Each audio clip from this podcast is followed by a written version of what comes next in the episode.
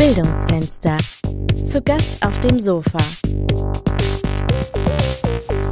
Hallo, herzlich willkommen zu einer neuen Podcast-Folge. Mein Name ist Katrin Berchner und wir haben heute endlich mal wieder eine Literaturfolge für euch. Der Autor Uwe Wittstock, der wäre eigentlich mit seinem Buch Februar 33, der Winter der Literatur, bei uns in der Bibliothek zu Gast auf dem Sofa gewesen. Aber wegen Corona mussten wir es leider verschieben. Ja, und natürlich hoffen wir, dass wir das schnellstmöglich nachholen können. Umso mehr freut es uns, dass er uns ein Interview für unseren Podcast gegeben hat. Ja, und Susanne Kundmüller, unsere stellvertretende Bibliotheksleiterin, die hat sich mit ihm unterhalten. Am 30. Januar 1933 wurde Adolf Hitler zum Reichskanzler ernannt. Was bedeutete diese Ernennung für die literarische Welt der Weimarer Republik? Und wie haben die vielen namhaften Schriftstellerinnen und Schriftsteller der Zeit den Umbruch erlebt? Uwe Wittstock, selbst Autor und ausgewiesener Kenner des Literaturbetriebs, ist diesen Fragen in seinem Buch Februar 33, Der Winter der Literatur nachgegangen. Und ich freue mich sehr, heute mit ihm sprechen zu können. Herzlich willkommen im Bildungsfenster, Herr Wittstock. Vielen, vielen Dank. Ich freue mich auch sehr wie glanzvoll das literarische Leben der Weimarer Zeit war und was für eine faszinierende, schillernde Kulturmetropole Berlin gewesen sein muss. Das wird schon allein am Personenregister ihres Buches deutlich, das mehrere Seiten lang ist. Es sind so viele Berühmtheiten, von denen sie erzählen, so viele Geistesgrößen, die sich offenbar alle gekannt haben und in Berlin aufeinander getroffen sind. Aber es sind vermutlich nicht alle, die Sie in Ihr Buch aufnehmen konnten. Wie haben Sie die Person ausgewählt? Gab es bestimmte Aspekte, Themen, die Sie besonders interessiert haben? Ich stelle mir das nicht leicht vor, diese Auswahl. Also mir ging es darum, möglichst viel zu erzählen über die Schriftsteller und die Theaterleute, weil ich mich da einfach gut auskenne und weil das Leute sind, die sehr viel notiert haben, äh, was sie in diesen Tagen erlebt haben. Es geht ja letztlich darum, die ersten 40 oder 50 Tage nach Hitlers Machtergreifung zu erzählen. Und im Prinzip hätte man natürlich auch ganz normale Regimegegner nehmen können. Nur von denen weiß man so wenig, weil nichts übrig geblieben ist. Aber Schriftsteller, die haben ihre Tagebücher geführt, die haben Briefe geschrieben und das ist alles aufbewahrt worden und auch von Biografen aufgearbeitet worden. Deswegen war das eine gute Chance, diesen Betrieb so lebendig wie möglich zu schildern, aus den Aufzeichnungen der Leute äh, selbst heraus. Also Sie haben ja gefragt, wen ich ausgewählt habe. Natürlich Leute, die möglichst interessante Dinge erlebt haben und auch aufgeschrieben haben.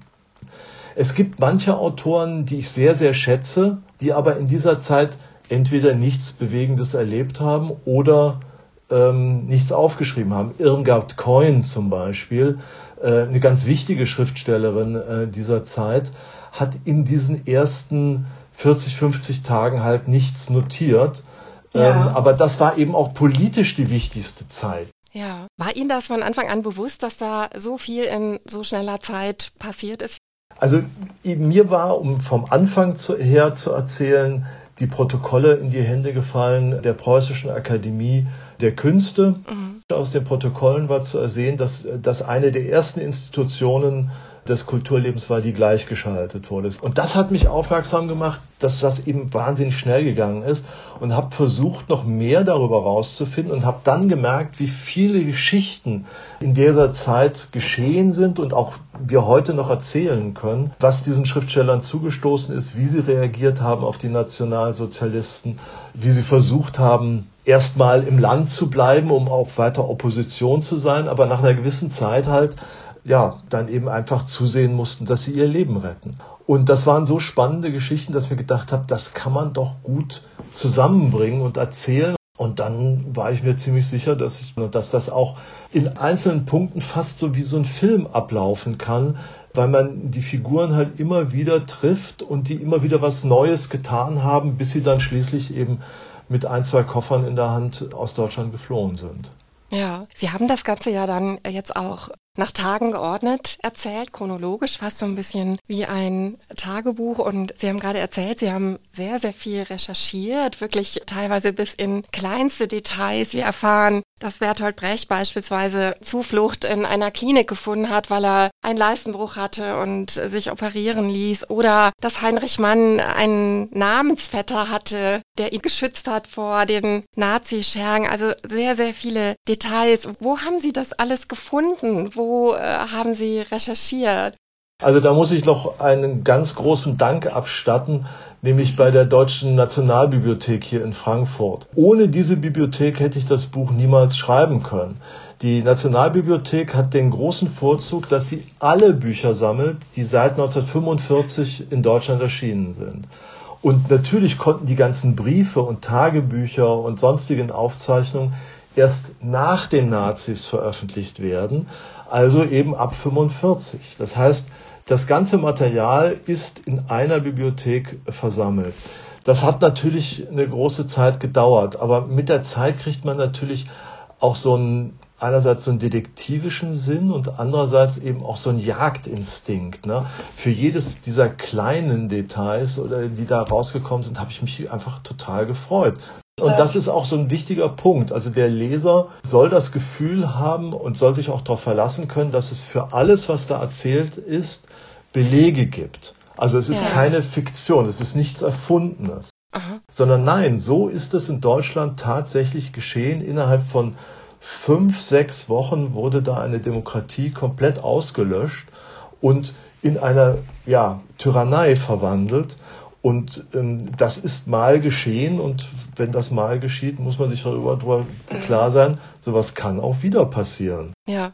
Spannend fand ich auch zu lesen, wie die Literaten auf das Regime reagiert haben. Da war ja viel Hilflosigkeit, Vorsicht, Feigheit teilweise dabei, aber auch vorauseilender Gehorsam. Man hat sich gegenseitig verraten. Es gibt aber auch Beispiele für Mut und Courage in Ihrem ja. Buch. Und das fand ich interessanterweise, hat man besonders auch bei Frauen genau. dann gelesen ja. also, ähm, ich will da jetzt nichts verherrlichen. Es gab sicherlich auch sehr mutige Männer, aber die mutigste, die ich jetzt gefunden habe bei meinen Recherchen, ja. war wirklich Ricarda Hoch eine ja. Schriftstellerin, die heute nicht mehr so bekannt ist, die damals aber Mitglied der Akademie war und äh, die sehr populär war, die großartige Bücher geschrieben hat, vor allem das Buch über die Romantik. Ricarda Hoch ist hingegangen und hat gesagt, das, was die Nazis hier in Deutschland machen, hat mit ihrer Vorstellung von Deutschtum nichts zu tun. Sie will mit diesen Leuten nichts zu tun haben, wird aus Protest aus der Akademie austreten. Und das öffentlich zu sagen zu einem Zeitpunkt,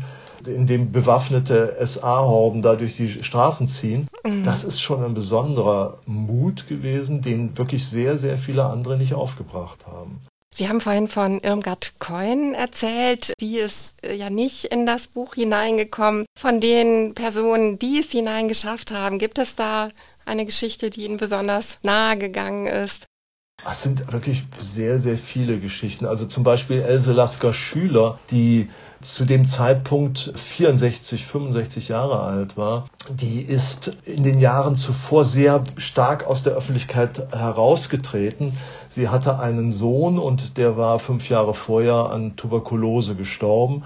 Und das hat sie sehr erschüttert und sie war wirklich in einer Depression und hat mehrere Jahre lang überhaupt nichts veröffentlicht und konnte eigentlich nicht arbeiten. Sie hat dann später mal gesagt, sie hat quasi von 50 Pfennig am Tag gelebt. Und die hatte sich nun so um 1932, also ein Jahr vor dem Monat, von dem mein Buch erzählt, hatte sie sich so einigermaßen wieder erholt und hat auch wieder angefangen zu schreiben, hat ein Gedichtband veröffentlicht, hat eine Erzählung veröffentlicht, hat ein neues Theaterstück geschrieben, das nun auch dringend aufgeführt werden sollte. Wichtige Regisseure hatten sich ähm, darum bemüht und kriegte den Kleistpreis. Mhm. Unglücklicherweise wurde sie also wieder populär als eine sehr avantgardistische Künstlerin, zu dem Zeitpunkt, als die Nazis wieder an die Macht kamen. Und natürlich hat mhm. sofort eine Hetzkampagne auch gegen sie eingesetzt, weil sie sich als Frau, sagen wir mal, auch auf eine ungewöhnliche, bohemianhafte Weise immer gekleidet hat. Hat man gesagt, der Kleistpreis sei an die Tochter eines äh, Wüstenscheichs gegangen, weil sie sich also entsetzliche äh, Überschriften in, in Nazi-Zeitungen. Und prompt haben sich also ein paar junge Leute gefunden, die ihr vor dem Hotel aufgelauert haben und sie so hin und her geschubst haben. Die haben sie nicht unbedingt geschlagen, aber sie haben sie geschubst und sie fiel so hin, dass sie sich die Zunge zerbissen hat und mhm. dass ihre Zunge genäht werden musste. Das heilt glücklicherweise wieder, aber dieses Bild ja. Eines, einer Dichterin mit einer zerbissenen Zunge, das ist ja. schon ist ein sehr starkes Bild und, und davon wollte ich eben dann in der ja. Geschichte auch erzählen in dem Buch. Ja. Sie schildern diesen ungeheuren Februar 33. Das Buch beginnt aber mit dem 28. Januar und da wird ja noch gefeiert. Das war in gewisser Hinsicht so der letzte große Tanz der Republik. Die Wintersaison von Berlin wurde seinerzeit quasi gekrönt durch den Presseball in Berlin. Ja. Das war in, in den Zoosälen war das eine ganz große Party, wo alle Prominenten hingegangen sind und mehrere tausend Berliner sich eben äh, teure Eintrittskarten gekauft haben, um mal mit den Prominenten zusammenzukommen. Und dieses Geld wurde dann für wohltätige Zwecke gestiftet. Das war ein ganz wichtiges äh, Ereignis. Und ähm, das war eben zwei Tage bevor Hitler vereidigt wurde. Und an diesem Tag ist der ähm, Kanzler vor ihm, Kurt von Schleicher, zurückgetreten. Also man wusste schon, dass ein Wandel sich anbahnt. Mhm. Und trotzdem war das dann eben nochmal so ein Tanz auf dem Vulkan quasi, ja. kurz vor dem Ausbruch. Ja. Und das ist natürlich einfach auch ein sehr reizvolles Thema. Da konnte man viele Figuren wie Karl Zuckmeier oder Erich Maria Remarque, also auch wichtige Schriftsteller, ja. schon zum ersten Mal konnte ich dann auftreten lassen mhm. in dem Buch und die haben da halt gefeiert. Und das war auch die Möglichkeit, quasi so einen kleinen Rückblick zu werfen auf die Kulturszene der 20er der ja. äh, goldenen, sogenannten goldenen ja. 20er Jahre. Da kann Klaus Mann dann schon zum ersten Mal auftreten und ähm, äh, die Familie Wedekind. Und das ist eben auch eine sehr reizvolle, aufregende Zeit der Kulturgeschichte gewesen. Und das so in der Erzählung quasi so mit mhm. äh, äh, erzählen zu können, das hat mich, das hat mich sehr gereizt. Ja, und ich ja. hoffe auch, dass es den Leser wirklich reinzieht, dann auch in die Geschichte, weil man ist ja als Zaungast lieber bei so einem großen Ball, bei so einem großen ja. Fest dabei und nicht gleich irgendwie bei der schrecklichen äh, Amtseid von Adolf Hitler. Auf jeden Fall, man hat noch so einen Eindruck von diesem Glanz bekommen, bevor dann der Eissturm ja. alles äh, hinweggefegt hat. Wenn man das Buch aufschlägt, dann sieht man direkt auf dem Vorsatzblatt den Anhalter Bahnhof in Berlin. Und Sie schreiben ja auch, dass auch ziemlich direkt nach dem Amtsantritt die erste Fluchtwelle losging der Literaten. Dieser Bahnhof war da ein wichtiger ja, Ort. Ja, ein ganz wichtiger Knotenpunkt. Man, da kommen die Leute auch an wie zum Beispiel von Blomberg, der, der spätere Verteidigungsminister, also Verteidigungsminister, das war ja ein Wehrmachtsminister, damals kein Verteidigungsminister, der kommt da an aber gleichzeitig fahren andere Schriftsteller ab und fliehen schon. Äh, mhm. Josef Roth schon am Morgen des 30. Januar, der will sich das gar nicht mehr antun, was da an dem Tag noch passiert. Ähm, andererseits Egon Erwin Kisch, also der mhm. sogenannte rasende Reporter, kommt ja. an dem Tag auch an und ist möglicherweise äh, Werner von Blomberg dem Minister quasi über die Füße gelaufen. Ja. Ähm, äh, am gleichen Tag, am gleichen Bahnhof. Klaus Mann fährt dann wieder dort ab.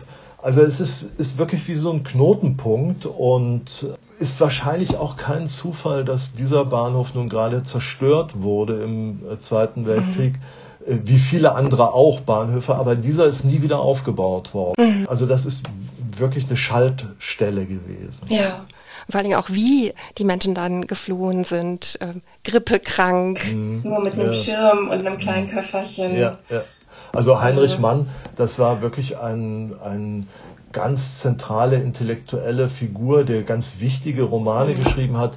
Der Blaue Engel ist ja gedreht worden, der Film, nach seinem äh, Roman Professor Unrat. Und der muss eben schon eigentlich nur drei Wochen nach der Machtübernahme durch Hitler muss er fliehen und kann eigentlich nicht mehr viel mehr mitnehmen als so ein kleines Köfferchen mhm. und einen Regenschirm und er läuft zu Fuß über die Brücke bei, von Kehl über den Rhein nach Straßburg, um äh, nach Frankreich zu fliehen. Und das ist wirklich eine Figur gewesen wie Heinrich Böll oder wie Günter Grass, also jemand, der also in, im ganzen Land bekannt war, eine große Strahlkraft hatte, aber dem blieb auch nichts weiter übrig. Ja. Und viele sind auch nie mehr wiedergekommen. Und Heinrich Mann ist nie wieder nach ja. Deutschland zurückgekommen. Ja. Hm. ja.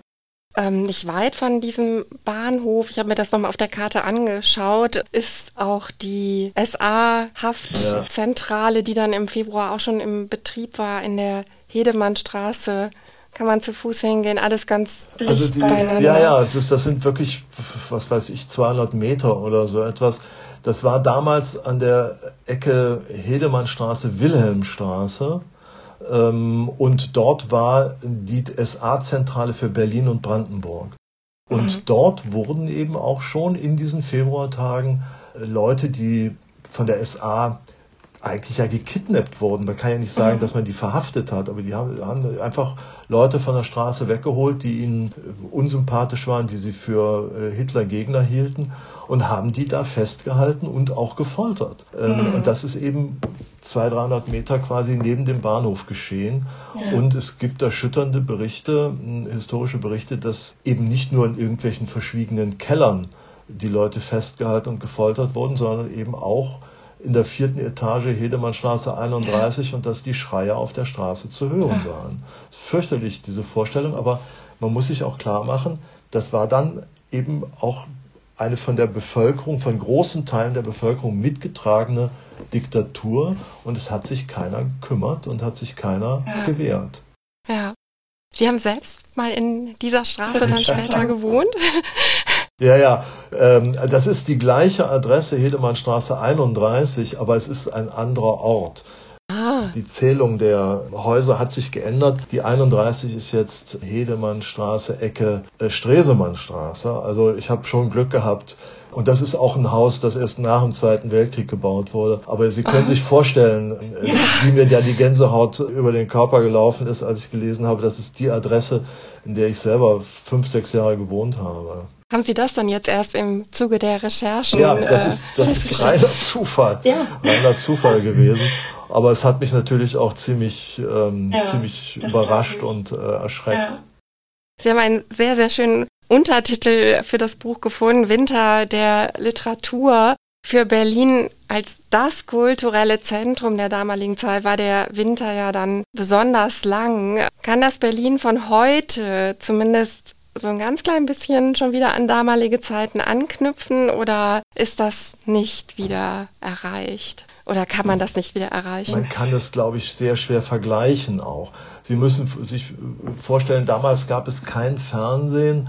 Das Radio mhm. war in seiner Strahlkraft auch erst in den 30er Jahren groß geworden. Die Nazis hatten da sehr frühzeitig begriffen, welche, welche Möglichkeiten da bestehen. Aber damals hatte dadurch die Literatur und das Theater eine ganz andere Bedeutung für äh, einen großen Teil der Bevölkerung, äh, als sie das heute hat. Mhm. Äh, dazu kam, dass die Filmstudios in Potsdam, Babelsberg, die große Konkurrenzunternehmung zu Hollywood damals waren. Es gab die besten Regisseure, ja. ähm, großartige Leute, Schauspieler, die da auch arbeiteten. Erst mhm. nachdem die Nazis die ganzen großen Talente quasi über den Atlantik nach Amerika gejagt haben, hat da Amerika so eine Ausnahmestellung, Hollywood so eine Ausnahmestellung ja. entwickeln können.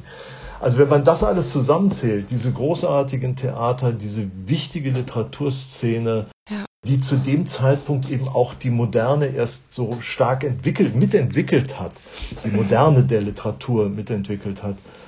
Die Theater, der Film, die große Literatur dort, das ist für heute sehr, sehr schwer wiederherzustellen. Also natürlich in Potsdam werden wieder großartige Filme gedreht und Berlin ähm, Babylon, diese Serie, die ja. im Fernsehen gelaufen ist, zeigt ja, dass man da auch großartige Sachen herstellen kann.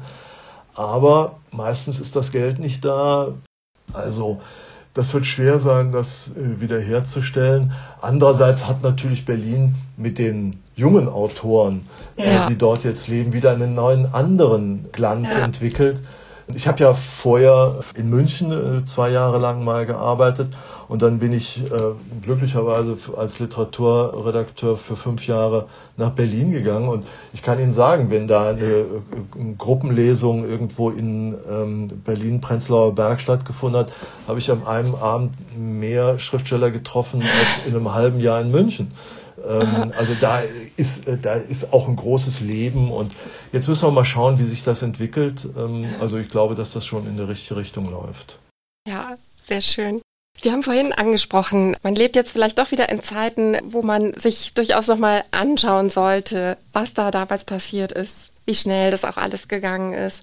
Was können wir aus der Beschäftigung mitnehmen oder? Einfach der Gedanke, Faschismus war in Deutschland sehr lange Zeit einfach nur ein Schimpfwort, ein politisches Schimpfwort, das man nicht ernst nehmen konnte. Da war, das war einfach, äh, als hätte man jemanden irgendwie einen Mistkerl genannt. Aber es gibt inzwischen einige politische Ansichten, die sehr deutlich in eine völkisch-faschistische ähm, äh, Richtung äh, gehen. Und die machen sich eben hier in Deutschland allmählich wieder breiter und ähm, manchmal eben hat man auch das Gefühl, wird es von einigen Leuten schon so salonfähig gemacht. Was daraus entstehen kann, das kann man eben sich am Februar 33 mal anschauen und wie schnell das gehen kann. Hm. Äh, wenn eine fatale politische Entscheidung getroffen wird, die nachher nicht mehr wieder gut zu machen ja. ist. Insofern wäre das so auch so ein Anliegen, das ich mit diesem Buch verbinde. Oder also ich meine, wobei natürlich klar sein muss, dass die historischen Verhältnisse heute ganz andere sind. Die Weimarer Republik, diese erste deutsche Demokratie, hatte nur 14 Jahre und war gezeichnet durch die Niederlage im Ersten Weltkrieg, durch die spanische Grippe, die eine halbe Million oder mehr Leute in Deutschland umgebracht hat, durch die ähm, Inflation, die die Wirtschaft komplett ruiniert hat und dann ab 1929 durch die Weltwirtschaftskrise, die die Wirtschaft nochmal ruiniert hat. Das ist nicht zu vergleichen mit der Situation heute, wo wir eben auf über 70 Jahre einer gut florierenden, stabilen Demokratie zurückschauen. Also ich habe da schon großes Vertrauen auch, dass diese Demokratie sich wehren wird gegen Versuche, ähm, dieses Land zu verändern, auch politisch zu verändern. Aber man muss es sich vor Augen halten, dass es schnell gehen kann. Ich meine, verrückterweise ist ja während dieses Buch äh, quasi fertig wurde, in Afghanistan ja auch ein Regime innerhalb von wenigen Wochen so umgekippt, äh, ja. dass man sich auch gedacht hat, kann sowas eigentlich so schnell gehen? Ja. Und ja, es kann so schnell gehen. Mhm. Und deswegen muss man vorher aufpassen und vorher vorsorgen. Ja, Herr Wittstock, ganz herzlichen Dank für das schöne Gespräch. Sehr gerne, ich habe mich sehr gefreut. Vielen Dank. Danke. Bildungsfenster. Aus der Bibliothek ins Ohr.